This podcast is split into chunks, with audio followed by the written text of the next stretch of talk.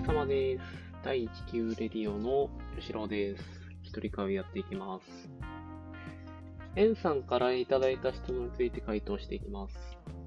エンさんからの質問は、吉郎さんは日々の日課としてコンビニに立ち読みにしに行くっていうのがあるようなんですけれども、最近はどのような漫画を読んでますか？っていうような質問をいただきました。回答していきます。そうなんです。あの、私は、えっ、と、立ち読みが日課でございまして、全然褒められるような、あの、趣味ではないんです。日課ではないんですけれども、そうですね。考えると、25年立ち読みしてます。四半世紀経ってしまいました。いや、ずっと、こう、コツコツコツコツと毎日立ち読みしているって、こんなにコツコツやってる趣味はないですね。そう考えると。はい。で、あの、以前ノートにも書いたんですけれども、あの、一日ずっと、まあ、家で仕事をしていて、あの、まあ、エンさんもそうだと思うんですけど、家から出ないっていう時がありまして、えっと、家から出る唯一の、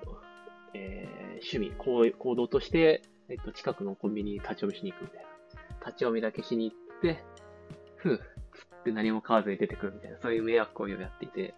まあそんなややつがいっぱい出てくるから、今のコンビニは、あの、立ち読みをさせてくれない、禁止して、あの、やってない中で、まあ近くのコンビニは、まあやらせてくれるっていう。で、その中で、あのまあ、今、えっ、と、どういったものを最近読んでますかっていうお話なので、実は漫画としてはいいくつかピックアップしたんですけれども、えっ、と、まあちょっと時間の許す限り紹介していこうと思います。で、まず最初に2つほど作品を提示してみようかなと思ってるのが、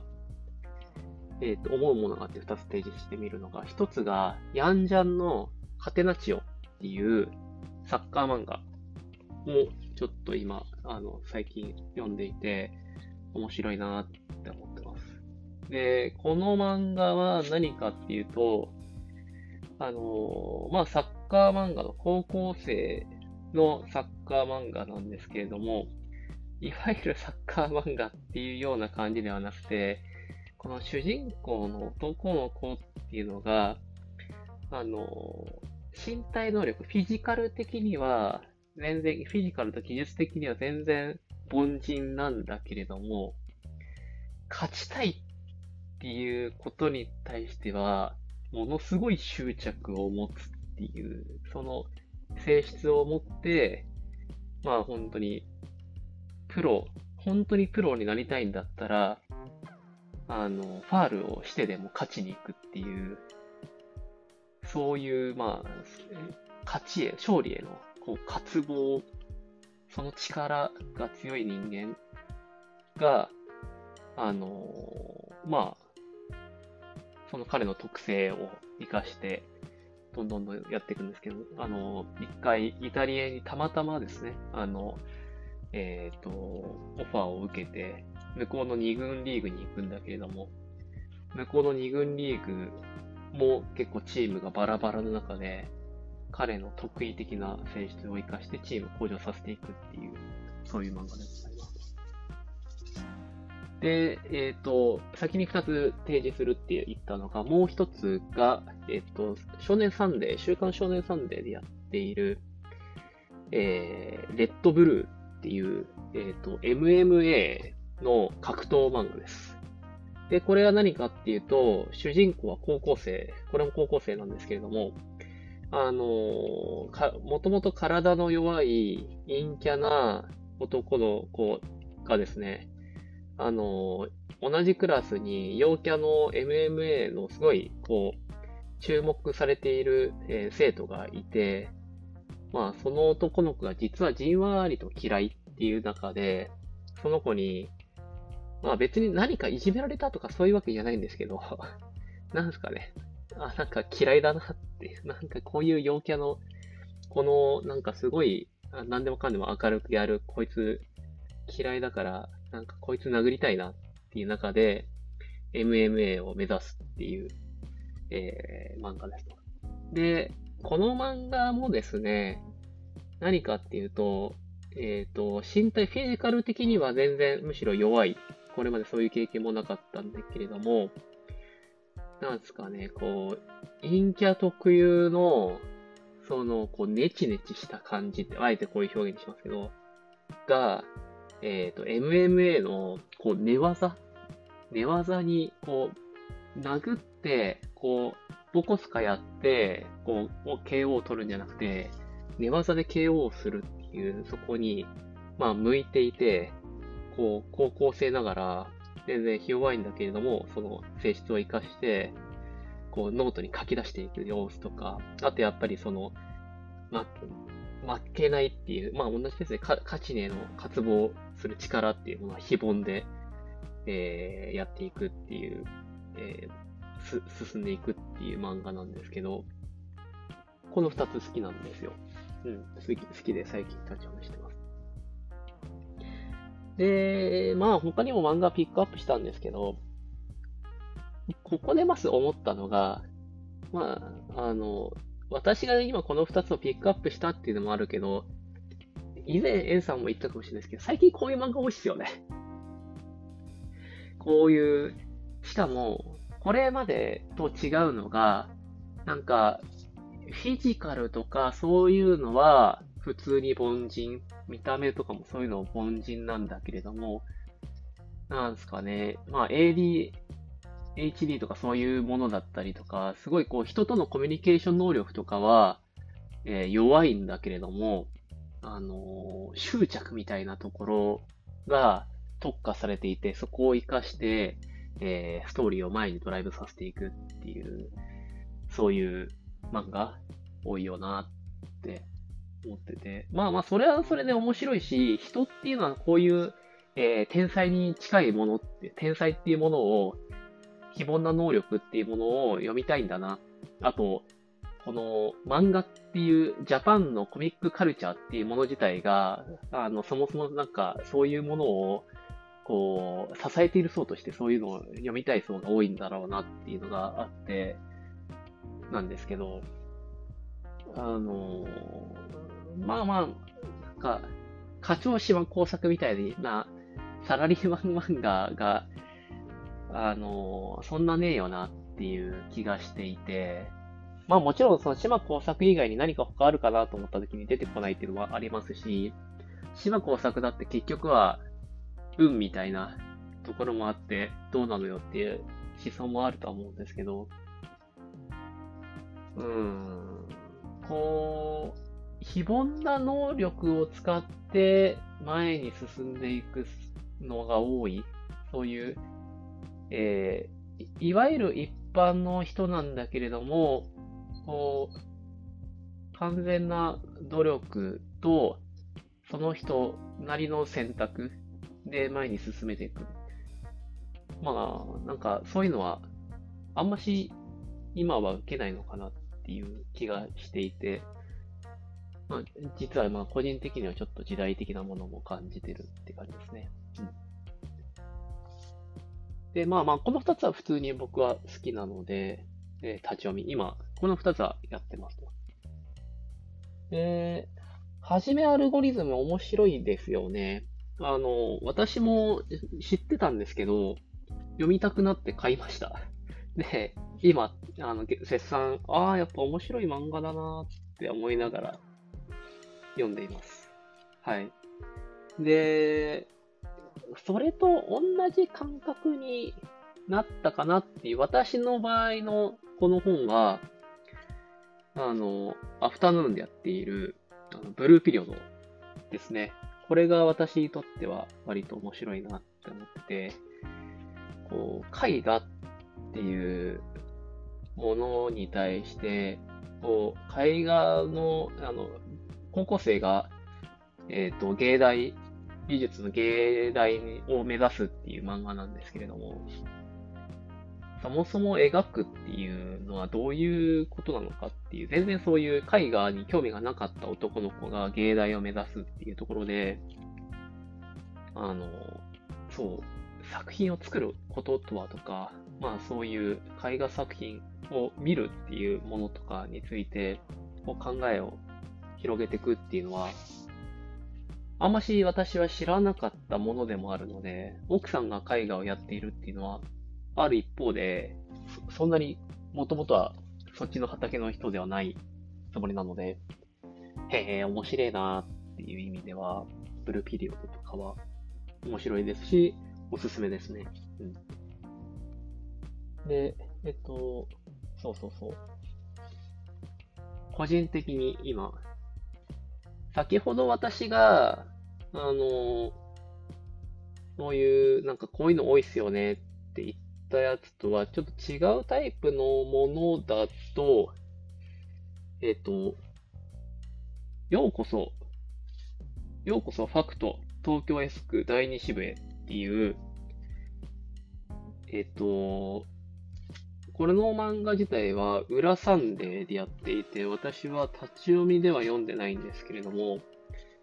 あの、地、あの、天動説、地動説の、あの、地の、えー、作家さんが今やっている漫画とかは、えっ、ー、と、これまで言った作品、えー、あの、エンさんが提示していただいた、はじめアルゴリズムとか、あと私がさっき言ったスポーツ漫画とかとは違うタイプの漫画で、あの、まあまあ、地、地を、あの、知っていれば、まあ、それの現代版って言ってしまえばその通りではあるんですけれども、すごく、あの、見ていて辛くなる、あの、性格の悪いというか、本当に、この作家さんっていうのは、問題提起っていうのが好きなんだなっていう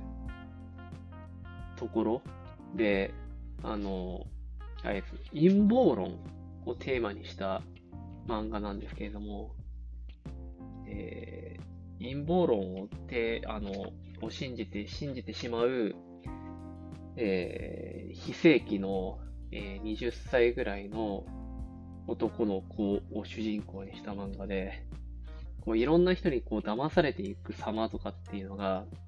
彼本人としてはすごく一生懸命考えてやっているつもりなんだけれども、別にそれも、なんですかね、その気持ちもわかるんだけれども、ああ、辛いあ読んでて、本当にこの人はこういう漫画が描きたいんだなっていう意味では、あの、辛いし好きですね。最近ちょっと続きが気になるっていうのがえっと、これも最近、えっと、これは終わってしまった漫画なんですけど、おすすめっていう意味で今ピックアップしたのが、えっと、ダンジョンコミック、あ、ダンジョン飯えっ、と、今アニメがスタートしていると思うんですけれども、ダンジョン飯がコミックの方が、えっ、と、完了したんですよ。終了しましたと。で、私はずっとこのダンジョン飯は一巻の頃から面白いなって思いながら見ていたんですけれども、えっと、そうですね。この話もちょっとしたいなと思ったのが、このダンジョン飯のクイリョウコさんっていう人に関しては、私は結構信頼してるんですよ。あの、脚本、そう、あの、脚本として信頼をしていまして、あの、ダンジョン飯のせ、ま、このコミックの説明をすると、えっ、と、いわゆる、その、異世界転生ものをイメージしてもらったときに、こう RPG みたいな冒険ものをイメージしてもらったときに、えっ、ー、と、妹が、こう、ドラゴンに食われてしまって、それを蘇生したいから、ダンジョンの深部に、こう、どんどんどんどん進んでいこうっていう中で、えー、けど手持ちもう全然、妹は消化される。けれども、消化されるから急がないといけない。けれども、自分たちには食料とかそういうものを、えー、地上から確保していく予算がない。じゃあ、ダンジョンに住み着いている魔物を食べればいいじゃないかって言ったところから、ダンジョン飯っつって、あの、と、ヒットライテは、それを、えー、っと、調理して食べて、新聞に行くっていう漫画なんですけど、えっと、この漫画私がおすすめしたいなって思うのは、とてもあの、脚本がしっかりしていて、偉いなって。なんか最後まで読んで、あー、なんかきちんと、や、やはりこの人っていうのはきちんとストーリーをまとめることができる人なんだなっって思わされたので、あー、なんかやっぱクイリョウコさんっていうこの作家さんは安心して見れるなっていう感覚を持ち合わせてますね。うん。そうそうそう。そんな感じ。まだあるんですけど、えっ、ー、と、これぐらい最後にしようかな。喋ってる。こう、こういうテーマってやっぱりこう難しいですよね。はい。えっと、ビッグコミックスピリッツで、えー、これも終わっちゃった作品なんですけれども、リボーンの騎士。はい。あの、な、な、タイトルはちょっとふざけてますけど、リボーンの騎士をちょっともじったようなタイトルなんですけど、リボーンの騎士。で、ここで言う騎士っていうのは、えー、将棋の騎士です。だから将棋漫画でございますと。で、この漫画も素直におすすめします。面白いっすよ。うん。って言ったときに、あの、奨励会っていう、あの、その、えー、将棋の天才ですよね。えっ、ー、と、全国の将棋大好きな天才の男の子たちがしのぎを削る、えー、場所としてある奨励会っていう、えー、組織があるんですけれども、そこを落ちてしまって、今、そのずっと将棋ばっかしやってきて、何もやできない、こう、えー、コンビニバイト店員の男の人っていうのが主人公で、そのへ、その人が、やっぱりそれでも将棋を、あの、見てしまうっていうところから、あの、く、あの、アマチュアのプロ棋士っていうところ、その存在を知って、あの、もう一度、えー、将棋をやり直すっていう話なんですけど、まあ、この漫画もある種の最終的にはこの人に結局はあの非凡な才能があったっていうところからストーリーがドライブするところはありますが、この漫画、リボーンの騎士の個人的に好きなところとしては、あの、キャラクターの描き方がすごくしっかりしていて、すごくこう、それぞれのキャラクターを作家さんが愛している様っていうのが、感じ取れるので、いいなって思ってて、うん。だから、あれですね。だからで繋げるかどうかわかんないですけど、今回漫画っていうものをいくつかピックアップして考えたときに、年々年々私の中で、あの、面白いつまらないっていうものは何なんだろうっていうので、個人的にはちょっと言葉にはできないですけど、感覚的なものっていうものは、自分自身の中にはちょっと基準が出来上がり始めていまして、うーん、ツイッターでなんだかちょっと、えっ、ー、と、ハッシュタグ、漫画が読めるハッシュタグみたいな、なんかそんなのがあったときに、まあ、異世界転生とかをイメージしてもらったらいいんですけれども、設定から入る漫画が多いよなって思うんですよ。設定をこねくり回すんですよ。あの、どういう設定だったら自分が考えた世界が成り立ってかつ面白くなるかっていう、その設定から考える漫画っていうのが多いよなって思った中で、私が最近思っているのは、面白い人は、どんな設定だって面白くできちゃうんだよなって。もちろん多少の味付けは必要ですけどね。うん。って思ってます。思い、思、思い、思うのがすごく最近強いんですよ。文章、面白い文章とはっていうのを以前二人で話し合った時にも少ししましたけど、面白い文章を書く人って、あの、家から出てコンビニに行って帰ってくるだけで面白いんですよね。その文章を読むだけでワクワクしてしまうっていうのが、面白いよなって思った中で、ああ、なんかこの作家、これを書く作家っていうのは、設定をこねくり回さないと面白くできないのかって、ちょっと最近は思うようになっていて、だから異世界転生を含めたなんか設定ものの漫画っていうのはちょっと、その時点で、あの、どれどれっていう感覚になっちゃうんですよね。本当になんか、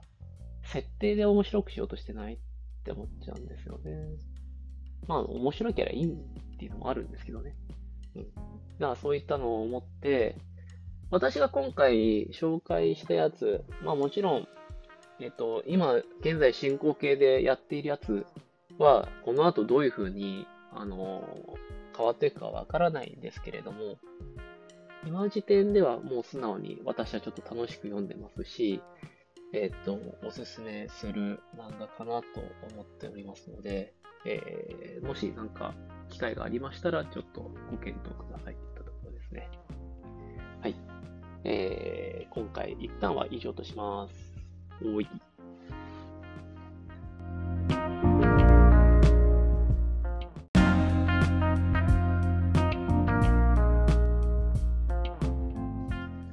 疲れ様です。鈴木です。前回の感想から始めます。いや、エンさんいいですね。あの、お子さんが生まれて、その、興味の範囲というか、まあ、目につくものとか、そういったものが変わったっていうのはいいですね。私も、えっと、エンさんから紹介してもらった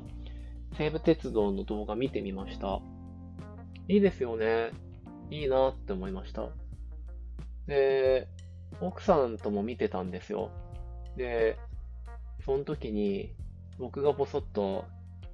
あ、俺には向いてねえんだろうなって言ったら、彼女から、あなたには向いてないわよって言われまして。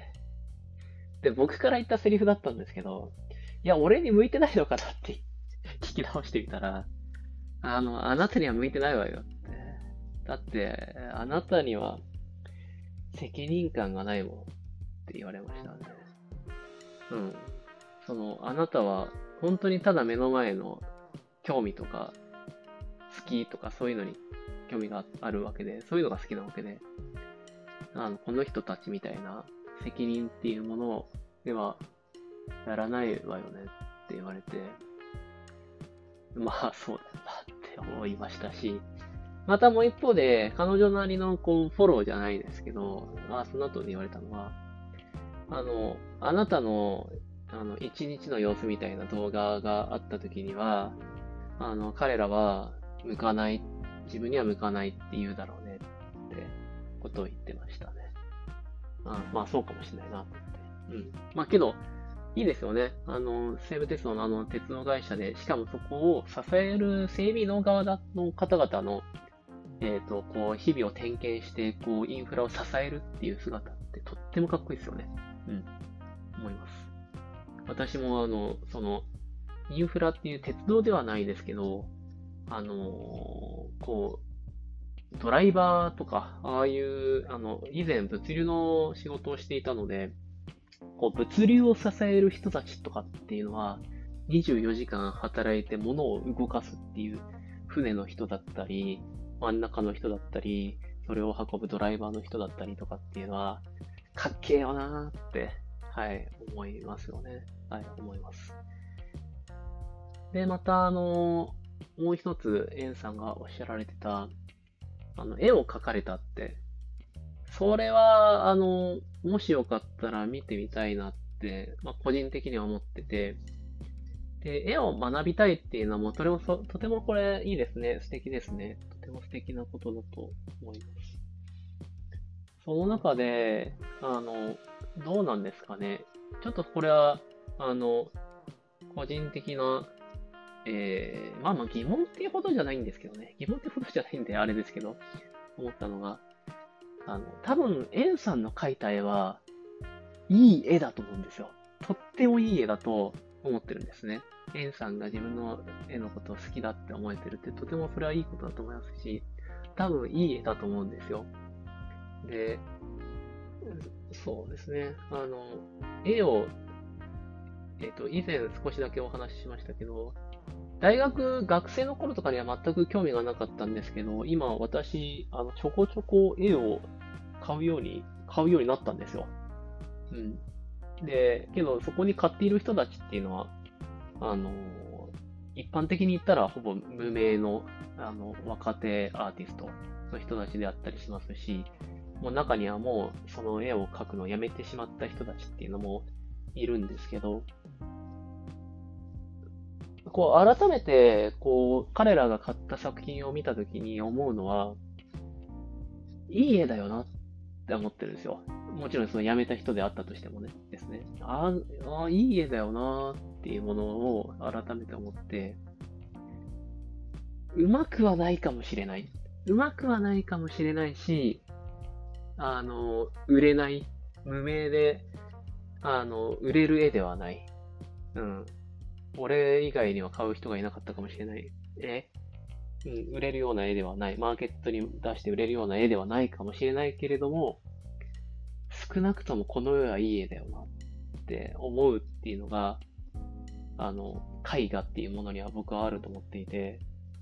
あの、うまい。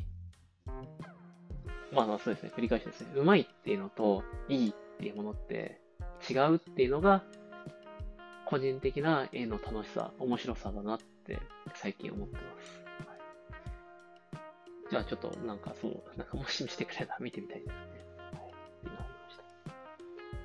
はいで、えー、っと、まあ、早速質問の方に行っちゃおうかな。質問です。あー、質問の前にもう一個その感想、いや、感想いっぱいあるんですよ。感想いっぱいあって。それ喋ればいいだけの話なんですけど。あれっすよね。カウンセリングの本とかっていうのは読んでみたいと思いました。うん。し、えっ、ー、と、相手が求めていない限りは、その、えー、内省を促すっていうことは差し控えるべきだっていうのも思いましたし、承知してます。うん。ちょうど、ちょうどそういった回がありましたね。この間実家に僕一人だけ行ったんですよ。奥さんは置いて、僕一人だけ僕の実家の方に行った時に、あの、うちのお袋は厄介だっていう話はしましたけど、いや、なかなかなかなかちょっと厄介なことがありまして、うん、ちょっと内政を流してみたんですよ。うん。けれども、いつもの通りで、彼女は別に内政を促す必要があるとなんか思っちゃいないので、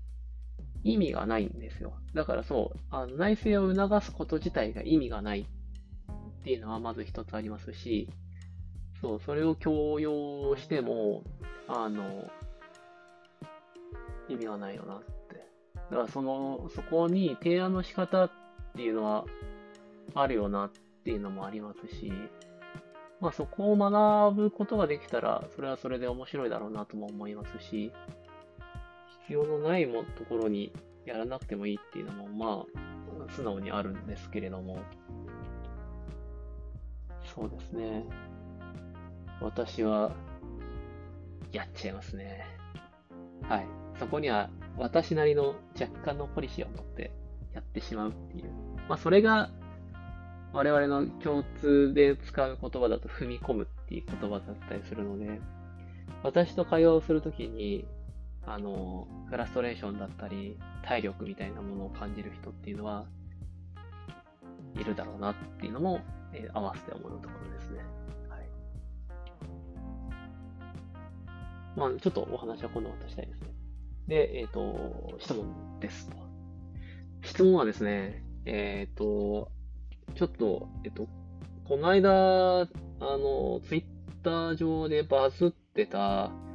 えっ、と、TikTok のお兄さんの動画をですね、見てもらいたいんですよ。体育会系のお兄さんがですね、スポーツ経験、部活経験がない男はモテないっっていう、だから競争したことがない男は成熟できないっていうのをですね、あの、延々と語っている動画がありまして、これまあちょうどあの、あの、ある一瞬バズってたんですけど、これが、あの面白いと思って、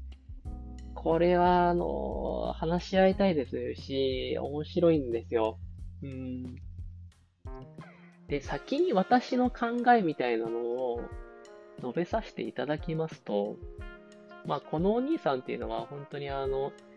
えー若い引きこもりじゃないですけど、あの、部活経験とかそういう、えーそういうことやってきた人、やったことがない男の人っていうものは、まあ、言った通りですね、男として成熟しないから、モテないよと。勝負事をしていないっていう中で、そんなことやってこなかった人間はモテないよっていう話をしていて、これ、これ、これ、これ、これって思ったのが、うん、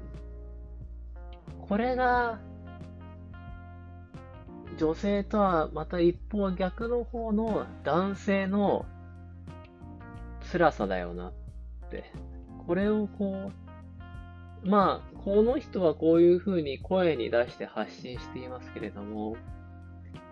この思想がぼんやりとあるのが、この、あれですよね。あの、マッチョイズムじゃないですけど、こう、男性社会の、こう、ちょっと男性が求められる性質として、ぼんやりと、これがじんわりとあるっていうのがありますよねっていう中で、例えばですよ、これあの、私の理解っていう話にしちゃうので、一旦そういうふうに聞いてもらったらいいと思うんですけれども、あの、私この動画やっぱりこれ好きなのが、ポジティブネガティブじゃなくて、その本当にただただこの動画が好きなのは、いや、まあまずこうゾクゾクしちゃうっていうのはあるんですけど、例えばですね、えーっと、私の知り合いじゃないですけど、例えばそのアンチフェミニズムな男性がいたときには、あの、私はこの動画を見せた上で、あの、これの、男性からのこれの解放っていうものがフェミニズムだと私は思っているって話をするかもしれないですね。やめようぜって。こう、女性には女性なりの、こう、ぼんやりとした、こう、外圧。こう、えー女性は、こう、家事育児ができてとか、料理ができてとか、女性だからとか、身だしなみとか、そういう、こうぼんやりとした、あの、その、社会通念、こう、まあ、そういうものっていうのは本当に文化からかもしあの形成されると思うんだと思うんですけども、そういう、あの、無意識のプレッシャーから解放するっていうことが、フェミニズムであって、えっ、と、そう、男女平等みたいな言葉っていうのは何かっていうと、男性もこの、このぼんやりとした、このプレッシャーから解放されようぜっていうのが男女平等なんだよ。だから、あのアンチフェミニズムの方がいらっしゃったとしたときには、あの、フェミニズム活動っていうのは男性のためにもメリットがあることなんだと思うぞって、僕は思ってます。僕はそういうふうに理解しているっていう話ですね。うん。いやー、いやいや、あの、この動画のこの、あの、お兄さんの思想っていうのは、私はむしろあの、マッチョイズムのところとか、まあまあ、ブスポーツもやってきましたし、勝負事っていうのは嫌いじゃないので、わからなくはないんですけど、わからなくはないですし、この個人の人の思想っていうものは別にこの個人の思想が持っているものだから全然いいですし、えーこの思想をこの個人が発信することっていうのはもう全然いいと思うんですよ。だそれこそが多様性というか、なんですけど、いやー、そうそうそう、本当に、こう、これ、これ、これ、これ、これ、これ、これ、そう、男性として生きる辛さってこれっすよね。うん。あのー韓国の、あの、えっ、と、ミートゥー運動の、あの、きっかけになった本とかあったじゃないですか。28歳の私みたいな、なんか、あ、ごめんなさい、もうそ本、本のタイトルがきちんと出ないまま言っちゃって、これは大変申し訳ないですけど、そう。社会がこう生み出す、これを、これ、これっていう感じ。そう。なんか、すごくわかりやすくて、うん、あの、本当に教科書に載せれる、教科書に、そう、うん、本当に、これを見せれば、あの、ちょっと、フェミニズム活動に、あの、疑問を持っている、その近くにいる、例えばそういう議論、あの、考えを持った、なんか、男の子とかにも分かってもらえるんじゃないかなって思うんですよ。いやー、いやなんかこういう、この動画を見ると、本当に辛くなりますよね。例えばですよ。この動画を見ると、ああ、本当になんだろう。運動がこれまでこう苦手だったりとか、苦手意識を持ったりとか、あの、持てないっていうものに、そういう劣等感とかを持った人とか、もしくは、そうですね、あのー、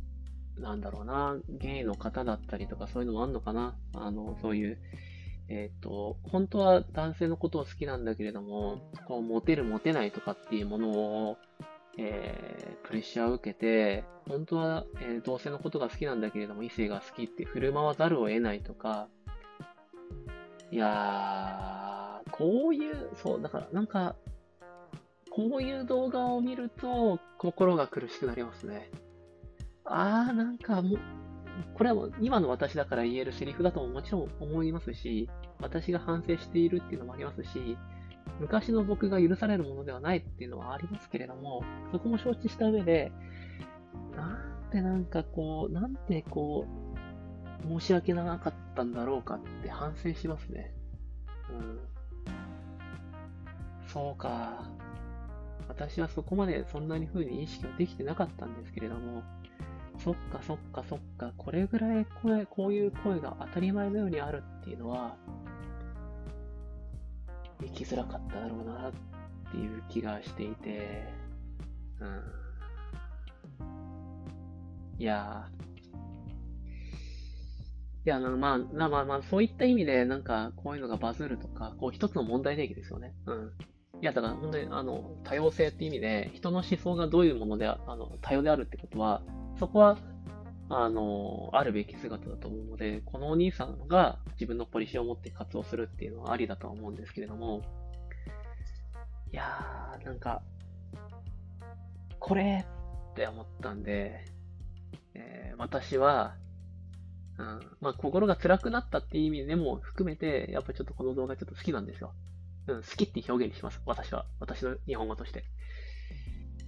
はい。で、えっ、ー、と、エンサイの質問は、いや、私はまあこれぐらいいっぱい喋っちゃったんですけど、この動画を見てどう思います？っていうのが質問です。はい。えっ、ー、と、長くても短くても、えー、構いません。えー、ちょっと、えっ、と、見ていただいて回答いただければと思います。え、今回は以上です。どうもありがとうございました。失礼いたします。